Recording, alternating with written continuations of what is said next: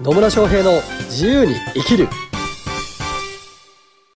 始まりました。始まりました。イエーイ。野村翔平です。マリリンです。なんか一泊空きましたね ちょっと変えてみようかなちょっと変えてみようと思う。パターンをね。はい。なるほどね、はい。というわけで今日も野村とマリリンがなんか愉快に楽しく喋ります。喋ります。はい、はい。というわけで今日のテーマは？今日のテーマはですね、何かと言いますと、何でしょなぜバックパッカーをしようと思ったのかっていうね、テーマで野村さんに喋ってもらいます。うはなぜバックパッカーをしようと思ったのかうん。という質問ですね、なるほどはい。そうバックパッカーだったんですよそうですね。ね何年ぐらい？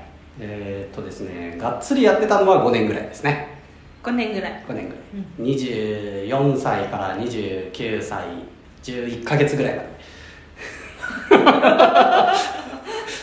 はい、はい。30 30歳は日本で迎えたんです。30歳は日本で迎えましたねお30歳になるちょい前に帰ってきましたねなるほど。うん懐かしい、懐かしい。あの頃が。あの頃がもうだいぶ昔ですね、はい。バックパッカーやってましたね5年間ねよくやってましたねすごいですね。なかなか5年間バックパッカーやってる人ってそんないないですよねあ、そんなですか？そんないないですよ1年ぐらいの人はまあたまに会いますけど、はいはいはい。5年は多分長い方でしょうなねるほどね。うんよくやってましたね本当にすごいね。遊んでばっかりうん。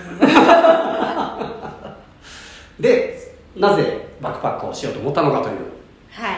質問ですね、はい。まあ、バックパッカーね楽しいからですね楽しいから、え、だって、きっかけは何かあったんですか？まあきっかけはあるんですよね、うんまあ、そのがっつりバックパッカーになったのは24歳からなんですけど、は基本ね大学生の頃からちょいちょい海外行ってたんですよ、い。うんうん。まあ、いわゆる、まあうん、と春休みとか夏休みとかって大学の場合本当1ヶ月半とか2ヶ月とか休みがあるんですよね、はよく休むね大学生はねい。ねえ、本当にね。本当ねでその度ごとに海外に行ってましたね。お。だから学生時代からバックパッカーをやってたじゃあやってたわけですよ。うんうん。でそのきっかけになったのは何なのかというとですねはい。当時大学1年生1回生の時なんですけど、はい。の冬冬まあ春休みですね。うん。当時ですねバイトをしてましてほでバイト先の先輩がいたんですよ今年で卒業みたいな先輩がいてですねう。うん。で卒業するから卒業旅行行きたいんだよねみたいな話をしてきて、はいでも一人で行くのがちょっと怖いんだよね みたいな話をされてですねは一緒に行かないみたいな話をされましてい。うん。じゃあ行ってみるかっていうのでうん。行くことになりましたなるほど。で、一番最初に行った国は？一番最初に行った国はですね中国でしたね中国だったんですね。中国でしたねへね。なんか卒業旅行だと私の場合はあのハワイとか、グアムとか、はい。そういうイメージがあるんですけどね。そういう中中国を選んだんですよね、はい。なんでなんで中国にしたのか。まあ先輩もその先輩も別になんかここ行きたいとかっていうのが明確にあったわけじゃなかったんだけど。うんうん。なんかなんかうーんなんかアジアがいいなみたいな話をしてたんじゃなかったかなと思うんですよね、うんでそんな中でちょっと私あの中国なんか三国志とか好きだったので、はでうーんまあそういう中国のね三国志とか読んでたからちょっと中国興味あるんですけどみたいなになったらじゃあ行ってみるみたいな話になってことになったんですよね、いなるほど。中国。中国に当時のねもう何年で？いくつ、えー、95年だもんな。1995年。はいなあだいぶ昔だね。まあ私が4歳の時ですね。27年前なのでまあ今の中国とかね全然違ってましたね。はい。うんで しかもそのじゃあ中国に行こうって決まった時にうん。当時ですね、うん。まだ飛行機代って高かったんですよ。ほ今飛行機って安い格安チケットとか簡単に買えるじゃないうですか。買えますね。でも当時はねまだそこまで格安チケットとかって出回ってなかったりしたのがあって、うんで学生であんまお金を潤沢な資金がを持たれてる先輩ではなかったので まあ安く行ける方法を考えようみたいなんで船で行くことにしたんですよね。船で。ね。でえーとまあ、神戸港から天津うん。に行く船があってはい。で2泊3日、えー、と大体50時間ぐらいかかる船なんですけどそれだと結構安往復でも安かったんですよ。へえで船で行ったんですよね。ね。そう。で90と95年で2月ぐらいに行ったんですけど実はその年あの阪神・淡路大震災があったんですよ。うんうんうん。なのでえー神戸港が閉まっちゃって、はい。船が出れないかもっていう話にはなったんですけど、はい。あうん、と大阪の南港っていうところは大丈夫だったのでそこから出るっていうふうになってね。うん。でいやこんな大変な状況なのに行くのはどうなのかなと思いつつも、まあ、先輩にとっては、まあ、とはいえね、うん。その機会しかないっていうのもあるから、まあうん周りの人も行ってきたらいいんじゃないみたいなんでね行ったですよね、はい。懐かしい。懐かしい。懐かしい。で結構ね船の中船で行ってよかったなと思ったのは、うん。船の中って同じようなこうバックパッカーがいるわけですよ。いっぱいいっぱおおいっぱいいる。いいっぱいいっぱい、まあ、何人ぐらいいたのかちょっと覚えてない。まだ20人ぐらいいたんじゃないかな。へえ結構多いですね。そうそう。で我々は言ってもはじ初めての海外旅行だから、うん。こう何していいか分かんないんですけど、うん。もう慣れてる人たちもいるわけですよ。うんうん。でその人たちから話を聞きながらあのこういうふうにやってった方がいいよとかっていうのをね聞きながらあのうん本当船の中でいろいろ勉強させていただいて いろんな話聞かせてもらって、はい。まあ船の中の船旅自体も楽しかったですね。うん。でそこから実際天津に着いてでまあ地上を降りたらうん。本当ねすんげえ人だかりなんですよ。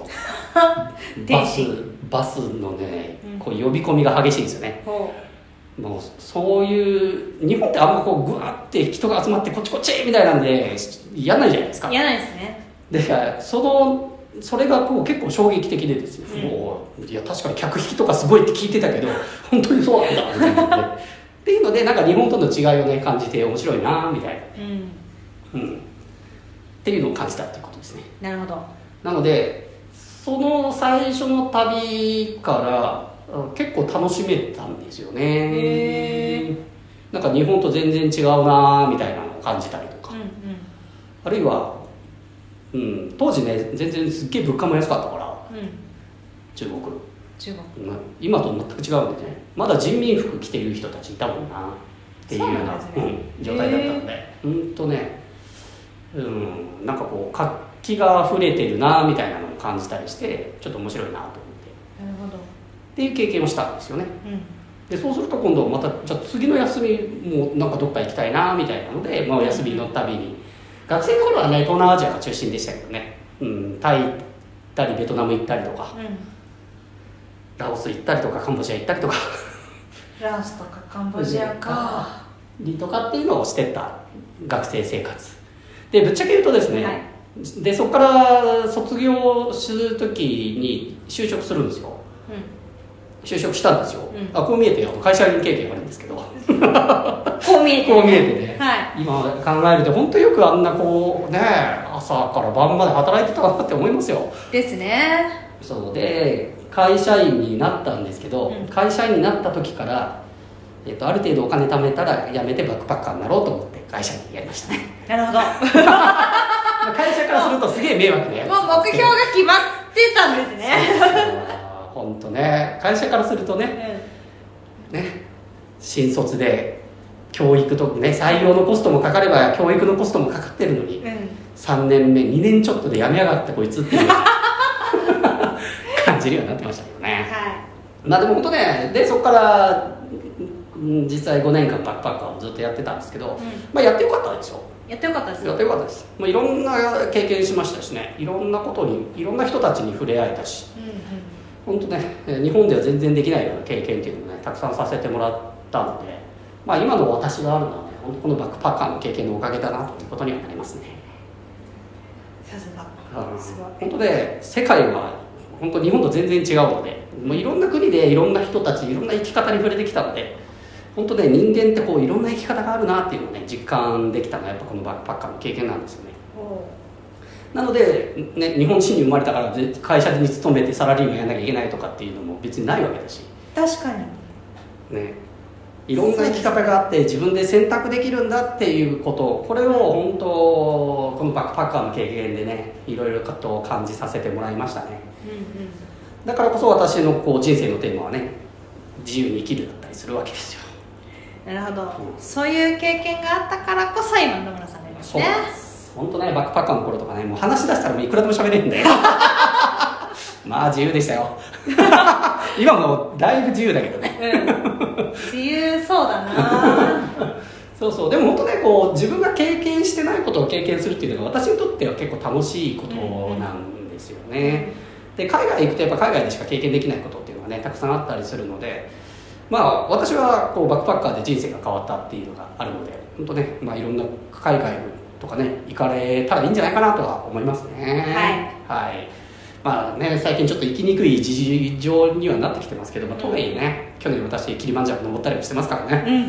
うん。本当に。ですね。本当ですよ。去年か。あもう1年。1年経つ。そう1年ちょい経ちました。けど去年の7月だったんでね。うん。すごい。本当いろんな経験をさせていただいております。はい。はい。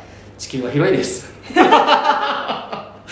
地球は広くてねいろんな人たちがいます。でいろんな経験ができるんでもうぜひですね人生を楽しんでいっていただければなと思います。はい。はい。